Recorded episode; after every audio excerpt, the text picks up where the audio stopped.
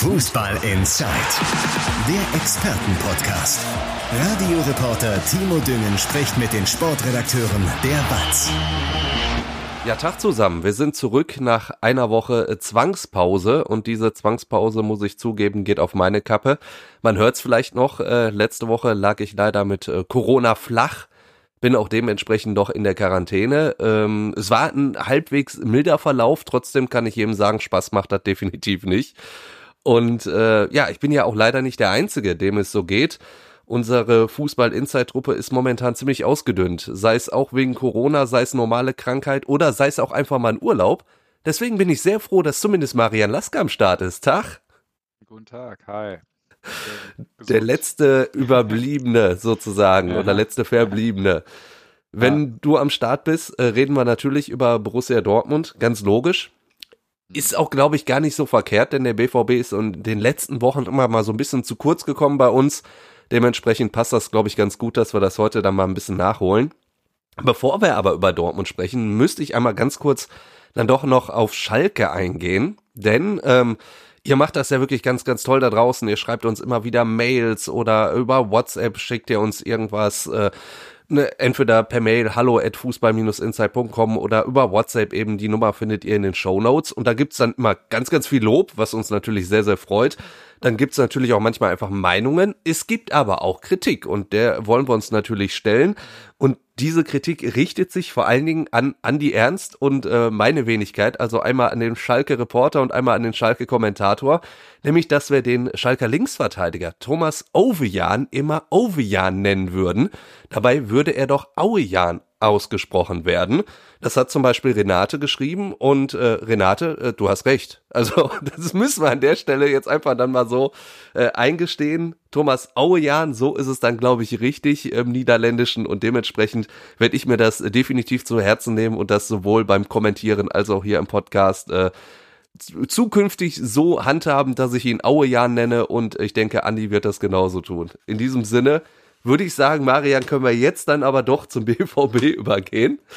Äh, und, und gucken da erstmal äh, zurück auf die äh, Länderspiele mit Dortmunder Beteiligung sozusagen. War so ein bisschen durchwachsen. Ne? Ich meine, äh, Haaland zwar Tore gemacht, sich aber verletzt.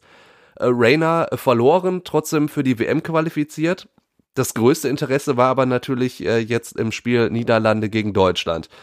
Da haben wir auf Dortmunder Seite Malen und Brand gehabt. Wie haben sie dir gefallen, wenn man das so sagen kann? Ähm, ja, also ich fand äh, Malen so ein bisschen äh, Dortmund-mäßig äh, schon an einigen Szenen beteiligt, aber äh, manchmal dann mit der oder häufig mit der falschen Entscheidung, indem ja. er einfach ein bisschen zu spät oder zu früh abgeschlossen hat, eigentlich hätte spielen können, ein bisschen Kopf runter und ab ins Dribbling, so kennt man ja manchmal auch aus Dortmund, was da manchmal auch gelingt, aber ja. äh, äh, wo gefühlt manchmal so ein wenig die Spielintelligenz fehlt, jedenfalls so in manchen Szenen. Ähm, und ich glaube, wenn er da so ein bisschen äh, vielleicht da noch so ein, zwei Schritte macht oder dazulernen würde, dann könnte er ein deutlich oder ein noch deutlich besserer Spieler sein, weil er hat ja, bringt ja tatsächlich schon eine Menge Tempo und ähm, auch eigentlich eine gute Abschlussstärke mit.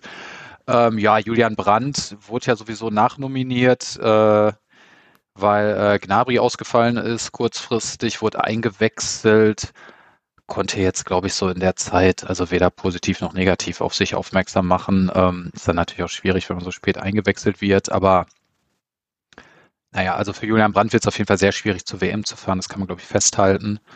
Ähm, und der hat jetzt so in der Woche, jedenfalls, was man so gehört hat, jetzt auch nicht unbedingt nachdrücklich da für sich geworben. Wenn, wenn, man sich das mal anguckt, dass jetzt äh, bei diesem Länderspiel Niederlande gegen Deutschland ja durchaus ein prestigeträchtiges Spiel, äh, zum Beispiel drei Freiburger auf dem Platz gestanden haben. Und, und Dortmunder sucht man wirklich äh, mit der Lupe. Das, das, ist das eine, ein Zeichen der Schwäche mittlerweile beim BVB oder wie würdest du das ja, auslegen? Ich, ich, ich finde schon. Also ich finde, äh, man merkt daran, also es ist eine, es kommt ja immer darauf an, über das Niveau, über das man spricht. Also Dortmund ist Tabellenzweiter, ist, ist jetzt auch nicht alles verkehrt, aber ich glaube schon, dass man daran merkt, dass eben so ein paar Pläne, die man hatte, nicht aufgegangen sind, dass vielleicht ein paar Spieler wie Mats Hummels, gut, Marco Reus war jetzt krank, der hat schon noch eine Chance auf die WM, leicht wird das aber auch nicht, aber halt eben auch so langsam in ein Alter kommen, in dem es schwieriger wird, die vor zwei, drei Jahren wahrscheinlich noch konstant auf einem anderen Niveau waren und natürlich auch so Pläne wie mit Nico Schulz, Julian Brandt, ähm, ja nicht wirklich aufgegangen sind. Emre Can würde ich da so ein bisschen ausklammern, der hat schon seinen Wert für Dortmund, aber ich glaube, am Ende hat er sich auch nicht zu dem Führungs- und Leistungsträger entwickelt, den man in ihm gesehen hat, als man ihn geholt hat. Also auch er spielt ja mal, mal gut, mal schlecht, also so ein bisschen ein Auf und Ab, ist natürlich auch oft verletzt, das muss man auch noch dazu sagen. Also ich finde schon, dass man daran sieht, dass Dortmund äh, ja so ein Kader hat, an dem eine Menge gemacht werden muss. Ich meine, das haben die Verantwortlichen ja auch selbst erkannt und an dem eben so ein bisschen so dieser Trend zu Tempo, äh, Wuchtigkeit, Durchsetzungsfähigkeit, und so weiter äh, vorbeigegangen ist, weil Hansi Flick jetzt als Beispiel will echt einen sehr aggressiven Pressing-Fußball spielen, den ja eigentlich Marco Rose auch spielen will. Und äh, wenn ich ganz ehrlich bin, im Dortmunder Kader sehe ich da nicht so viele Spieler, die, die ich jetzt sofort als idealen Spieltypen für diese Taktik bezeichnen würde. Und ich finde schon, dass man daran etwas sieht. Man soll es nicht überbewerten, aber äh, man merkt daran schon, dass ein paar Dinge eben nicht aufgegangen sind, die man geplant hat. Du hast das jetzt im Endeffekt äh, nahezu beantwortet. Trotzdem würde ich nur einmal nachhaken, denn meine Frage wäre gewesen, siehst du denn noch irgendeinen im Dortmunder Kader, der auf den WM-Zug aufspringen könnte in der deutschen Nationalmannschaft? Ganz ehrlich, boah, es wird schwierig. Also Marco Reus, glaube, also es kommt auch ein bisschen auf die Kadergröße an. Ich weiß gar nicht, ob es jetzt schon endgültig beschlossen wurde. Es ist ja so ein bisschen ob 23 oder 26. Bei 26 das sind natürlich schon viele. Dann glaube ich schon, dass Hansi Flick Marco Reus mitnehmen wird, aber auch da, da ist noch ein bisschen Zeit da. Ich meine, er kann auch erstmal abwarten, wie jetzt so die nächste Hinrunde läuft. Also bis dahin ist ja echt noch ein bisschen Zeit. Ja. Ähm, Mats Hummels wird ganz schwierig, weil da mittlerweile eine Menge Konkurrenz ist, weil er jetzt auch wirklich nicht mit seinem Tempo, was ja nicht das höchste mehr ist, jetzt auch echt nicht prädestiniert ist für diesen Angriffsfußball von Hansi Flick. Äh, das glaube ich eher nicht, das sehe ich nicht. Ähm, Julian Brandt ja, auch ganz schwierig. da müsste er jetzt sich schon deutlich steigern und auch echt eine starke Hinrunde spielen. Also es ist ja immer so, muss man ja sagen, da kommt ja eben noch eine nächste Saison. Ähm, also abwarten und aber halt ähm, nicht mehr so viele Länderspiele, ne? Also das nicht mehr ja so viele Länderspiele, aber natürlich geht ein Bundestrainer schon. Also ich meine, wenn jetzt äh, Julian Brandt eine herausragende Hinrunde spielt, sage ich mal, bis zur WM in Katar, dann wird er da schon seine Chance kriegen. Das glaube ich schon. Also es ist schon, man kann sich auch beim Club empfehlen, das hat auch Hansi Flick gesagt. Ne? Aber klar, äh, der Sommer ist halt sehr wichtig. Da gibt es noch vier Nations League-Spiele und eine lange Zeit, der die Mannschaft zusammen ist. Da kann man sich nochmal ähm, präsentieren. Also für Emre Can wird es auch schwierig.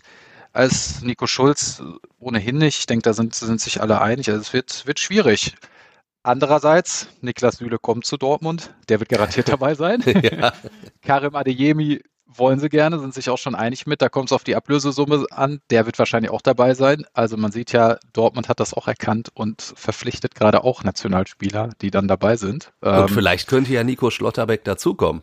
Steht zumindest auch auf der Liste. Ist natürlich dann abzuwarten, ob das echt realistisch ist aufgrund der finanziellen Lage. Aber ja, äh, man sieht, äh, Dortmund plant da auch wieder was. Und äh, von Aber daher, er ist natürlich ja, also, nicht billiger geworden, ne, durch seine ersten beiden Länderspiele, die er ganz er, gut also, absolviert hat. Ich finde, also Schlotterbeck ist für mich wirklich so ein Typ des, also des absolut modernen äh, Innenverteidigers, der fast manchmal wie ein Offensivspieler anmutet, weil der tatsächlich auch einfach ins Dribbling gehen kann, äh, nach vorne preschen kann, dann daraus was kreieren kann, aber natürlich auch herausragende lange Bälle spielen kann, äh, überhaupt starke Aufbaupässe hat und natürlich trotzdem auch noch irgendwie eine gewisse Wucht, ein Tempo mitbringt. Also äh, ja, ich glaube, Nico Schlotterbeck, das ist auch jedem da aufgefallen, dem, wenn er sich weiter so entwickelt, gehört die Zukunft. Äh, das macht ihn definitiv nicht günstiger, das macht ihn auch interessant für viele andere Vereine. Andererseits, in Dortmund hätte er natürlich auch direkt eine gewisse Stellung. Also wenn er dahin wechselt, ist er bei einem sehr ambitionierten Club und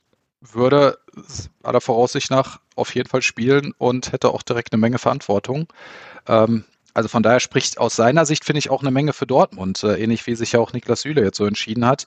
Ähm, aber abwarten. Also da äh, das hängt dann auch am Ende davon ab, wie viel Gehalt er dann tatsächlich möchte, wie hoch die Ablösesumme ist. Ähm, also zu viele Sprünge, das muss man klar sagen, können die Dortmund aufgrund der Corona-Situation, aufgrund der ausbleibenden Einnahmen in der Champions League, da ist man ja auch früh raus, äh, in dieser oder im Sommer nicht machen.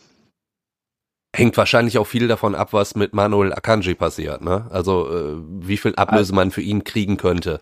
Genau, wie viel Ablöse und äh, wie es jetzt am Ende tatsächlich ausgeht. Ähm, also ich, dass er die, die Vertragsverlängerung annimmt, ist, glaube ich, nicht mehr im Angebot vorgelegt. Und er hat es bis jetzt nicht angenommen und macht auch anscheinend keine Anstalten, es anzunehmen. Das heißt, äh, er hofft schon nochmal auf einen deutlich höher dotierten Vertrag irgendwo im Ausland, vermutlich der Premier League. Ähm, genau, und da muss man natürlich gucken, wie viel Ablösesumme man tatsächlich für ihn kriegt. Ähm, ich meine, er hat dann auch noch ein Jahr Vertrag, er kann auch einfach bleiben und den Vertrag aussitzen. Das gab es jetzt ja auch häufiger mal. Ich denke aber, die Zeichen stehen auf Trennung im Sommer, auch wenn da bis jetzt noch nichts verkündet wurde.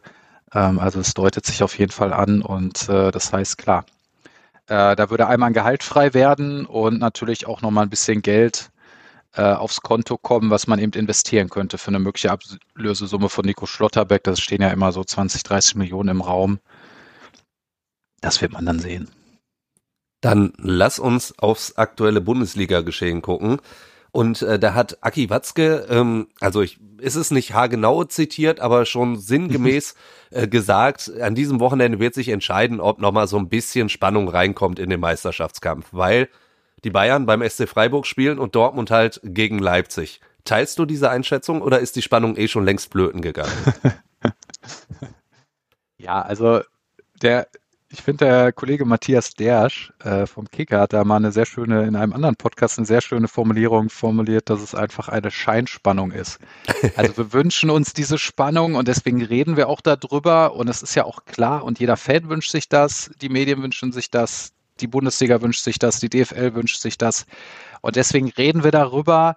Ähm, Allerdings weiß jeder, dass unter ganz normalen Voraussetzungen der FC Bayern sich sechs Punkte Vorsprung in sieben Spielen nicht nehmen wird. Also es ist, äh, dazu müsste Dortmund alle Spiele gewinnen. Selbst dann müsste der müsste FC Bayern eigentlich, wenn man jetzt auf die Tordifferenz guckt, dreimal verlieren. Ja. Äh, zwei reichen dann noch nicht mal bei sechs Punkten Vorsprung eigentlich. Ja, aber du, du hast ja nur das direkte Duell. Ja, also das ist das direkte Duell, das muss Dortmund dann gewinnen, aber da müsste genau. Bayern trotzdem noch zweimal verlieren. Ja, gut.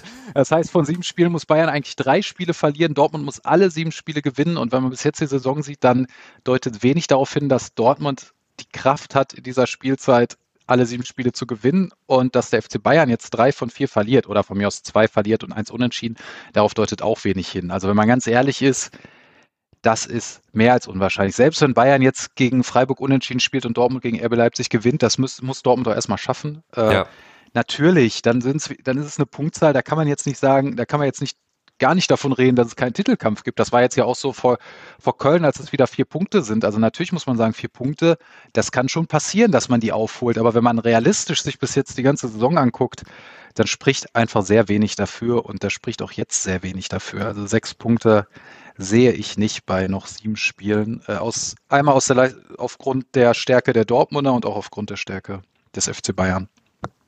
Dann lass uns trotzdem äh, sehr freudig auf dieses Topspiel gucken gegen RB Leipzig, denn ja, es wird zum ersten Mal wieder ein ausverkauftes Haus geben nach einer halben Ewigkeit. Ich, ich kann das äh, so, so halb beurteilen, denn äh, kurz äh, vor meiner Corona-Erkrankung war ich noch auf Schalke, habe das Spiel gegen Hannover kommentiert vor äh, knapp 56.000. Äh, manche unken vielleicht, äh, meine Corona-Infektion liegt daran, aber das lassen wir mal außen vor. Und da hat man schon gemerkt, das macht schon eine Menge aus. Ne? Also das macht was für die Mannschaft aus, das macht einfach von, von der Atmosphäre was aus. Also das wird Dortmund schon nochmal richtig pushen, oder?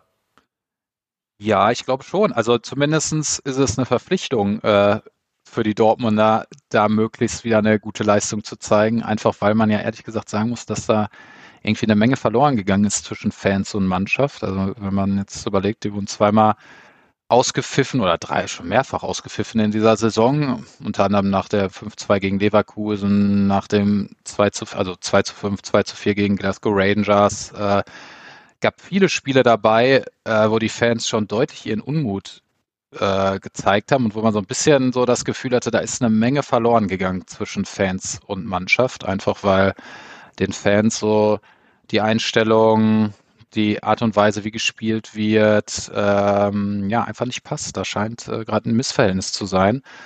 Und von daher, ähm, ja, es ist vor allen Dingen auch das. Ich meine, sowas betont ja auch Sebastian Kehl immer wieder, aber auch Marco Rose sind jetzt halt diese sieben Spiele eigentlich vor allen Dingen dafür wichtig, um da vielleicht nochmal ein Zeichen zu setzen, dass man schon noch eine Menge vorhat in Dortmund und dass das auch eine Mannschaft auf dem Platz steht, die das erreichen kann und die auch äh, bereit ist, für den BVB irgendwie alles rauszuquetschen. Und ähm, dafür finde ich, ist dieses Spiel am Samstag tatsächlich sehr wichtig. Also es ist schon ein, äh, es ist am Ende, sie, Dortmunder werden die Champions League Qualifikation so oder so erreichen, egal wie das ausgeht, das werden sie schaffen. Aber es ist schon so ein Spiel, was echt wichtig ist, so für die Stimmungslage im Club, weil bislang hat Dortmund in diesen Spielen in dieser Saison eigentlich fast immer enttäuscht. Also fast immer haben sie da relativ klar verloren, wenn sie auf einen Gegner getroffen haben, der äh, erstmal eine, über Qualität verfügt, gut drauf ist, Selbstbewusstsein besitzt, dann haben die Dortmunder oft große Probleme gehabt in solchen Spielen und ähm, von daher wäre das schon ein Spiel, in der die Mannschaft dann einfach mal wieder ein Zeichen setzen kann, auch an die Fans, hey, wir leben noch. Und deswegen glaube ich schon, wenn man da jetzt auch auf die verbleibenden sieben Spiele guckt, das sind dann, das wäre wichtig. Also um einfach auch so ein bisschen wieder die Stimmung ins Positive zu drehen, gerade auch mit Blick auf die nächste Saison, in der man ja dann hoffentlich dauerhaft wieder ein ausverkauftes Stadion hat und daraus dann äh, ja eigentlich auch wieder eine Stärke entwickeln möchte.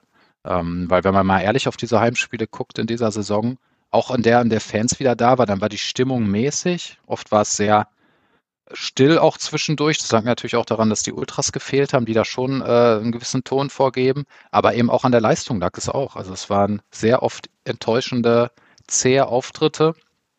Und so eine wirkliche Begeisterung, das hat ja auch Marco Rose gesagt, hat man in dieser Saison noch nicht entfesselt. Und das möchte man eigentlich. Und dafür wäre natürlich so ein Spiel wie gegen RB Leipzig, gegen ja schon irgendwie auch einen Rivalen aufgrund seiner äh, Clubstruktur äh, natürlich, ähm, ja, wäre schon ein Zeichen, schon ein wichtiges Zeichen auch.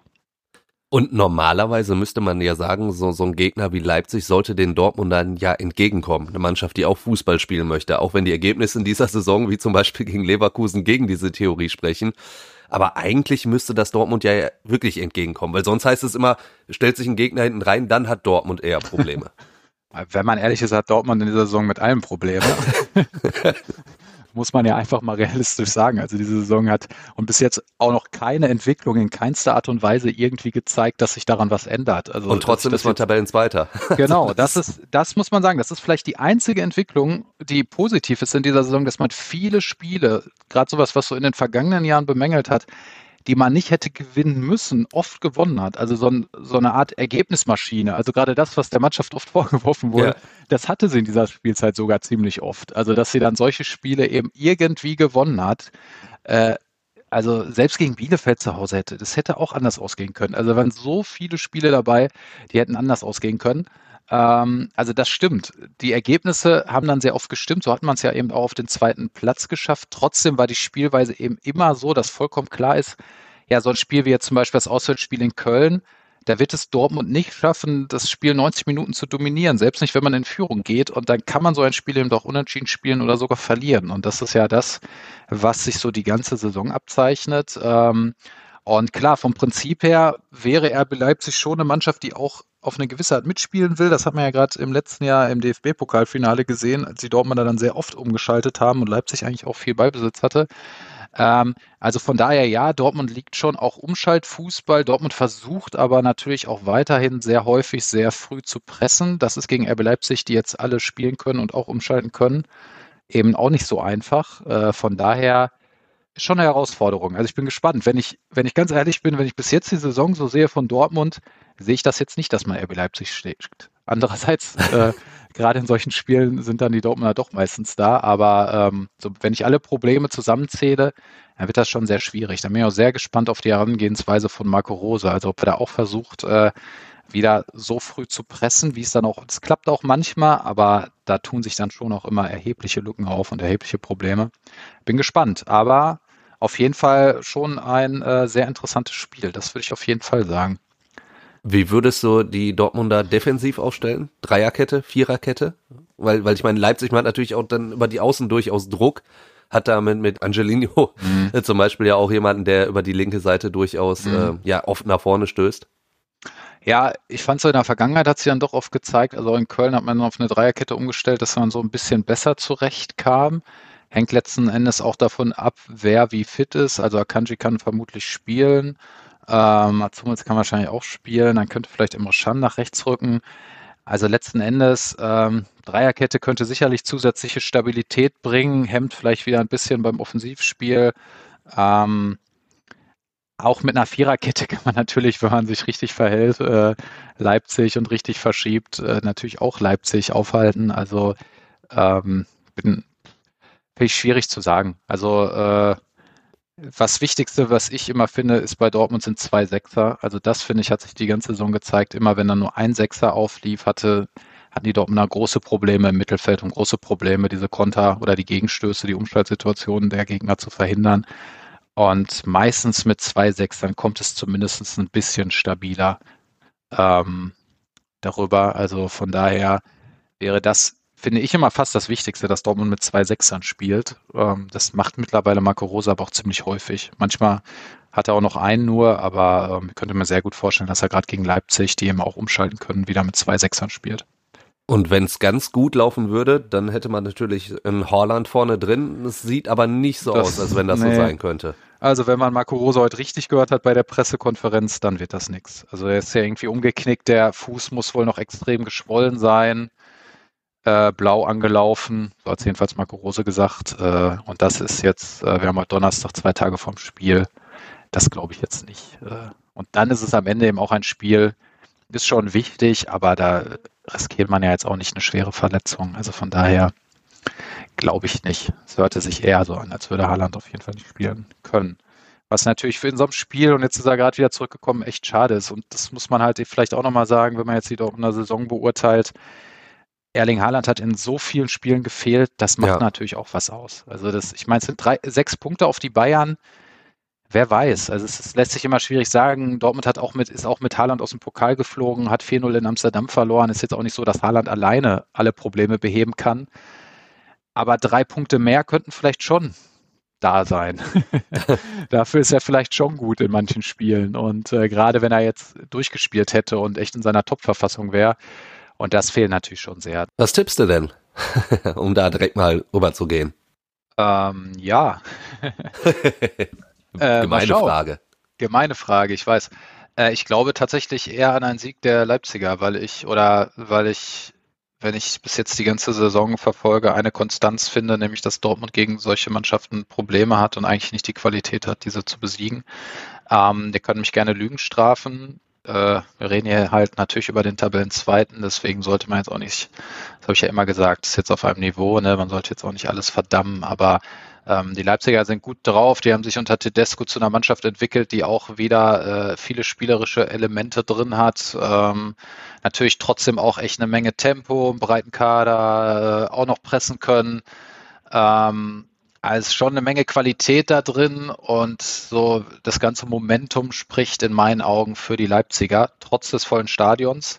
Das kann ja manchmal auch eine Belastung sein, gerade wenn es schlechter läuft. Das sagt natürlich keiner in Dortmund, aber, auch schon bei klar, Spielen dabei. So, ja. äh, ein sehr stilles Stadion kann auch, äh, kann auch mal leben. Ähm, von daher, ja, ich muss sagen, ich glaube mehr an einen Sieg der Leipziger, ähm, tatsächlich. Äh, in Zahlen ausgedrückt, was wäre dein Tipp? Äh, dann sage ich äh, 3-1 Leipzig. 3-1 Leipzig. Okay, mhm. dann da muss ich ja so ein bisschen äh, ja den Optimismus aus Ruhrgebietssicht versprühen. Klar. Tippe aber auch nur auf ein Unentschieden in Anführungsstrichen und äh, würde auf ein 2 zu 2 tippen. Wäre dann auf jeden Fall gehen wir Spiel. zur Genau, das erwarte ich halt. Ne? Also einen, einen ja. offenen Schlagabtausch mit, mit äh, vielen Toren und dann ein ja. Unentschieden am Ende. Ja. Hoffenheim gegen Bochum. Was ist da dein Tipp? Oh, ich will jetzt hier nicht immer nur schlechte Stimmung verbreiten, aber die Hoffenheim sind eigentlich auch, auch ganz gut drauf. Die Saison kämpfen auch echt noch um die Champions League. Äh, von daher, ja, ich sage mal, Bochum schlägt sich da gut, aber ich glaube dann eher an, ich sag mal 1-0 Hoffenheim muss ich sagen, bin ich bei dir. Äh, ich würde dann einfach auf ein 2 zu 1 für Hoffenheim tippen. Dann die zweite Liga, Dresden gegen Schalke. Schalke ja jetzt mit einem prominenten äh, Co-Trainer, mit, mit Peter Herrmann, ja, neu dazu geholt. Äh, Auch ein sehr guter, muss man sagen, wenn man sich so anhört. Ja. Richtig. Und, und macht auch, glaube ich, Sinn, wenn du jetzt so, so Büskens als dem Motivator hast und, und Peter Hermann durchaus noch mit einem, der auch nochmal die Taktiktafel rausholt. Also ich glaube, ja. das ist schon nochmal ein, ein gutes Fund im Aufstiegskampf. Fand ich auch erstmal eine gute, also so als so, als ich den Namen gehört habe und so fand ich auch erstmal, ähm, klingt gut. Äh, ist auf jeden Fall ein echter ja. Fachmann. Äh, hat schon vielen Trainern geholfen. Äh, von daher interessant. Ähm, ja, und dann sage ich doch gleich einfach mal äh, 3-1 Schalke. Und äh, man so langsam, wenn man jetzt so auf die Tabelle guckt, dachte man ja zwischendurch auch mal, sieht schon sehr schlecht aus, aber eigentlich ist, sind die Schalke ja wirklich voll im Aufstiegsrennen. Absolut. Äh, aber da muss man natürlich, ist ja auch klar, ich meine, ist ja jetzt auch nicht, ist jetzt ja auch eine Binse, aber da muss man natürlich dann in Dresden jetzt gewinnen gegen den 16. Aber ich sage, das schaffen sie auch. 3 zu 1. Ich äh, bin sogar noch was optimistischer und tippe auf ein 3 zu 0 für Schalke. Ich glaube auch, dass das werden sie gut rocken, dieses Spiel. Mhm. Dann in der dritten Liga der erste FC Kaiserslautern gegen den MSV Duisburg, der ja auch einen neuen Mann hat, nämlich einen neuen Geschäftsführer Sport. Man hat endlich einen Nachfolger für Sportdirektor Ivo Grilic geholt.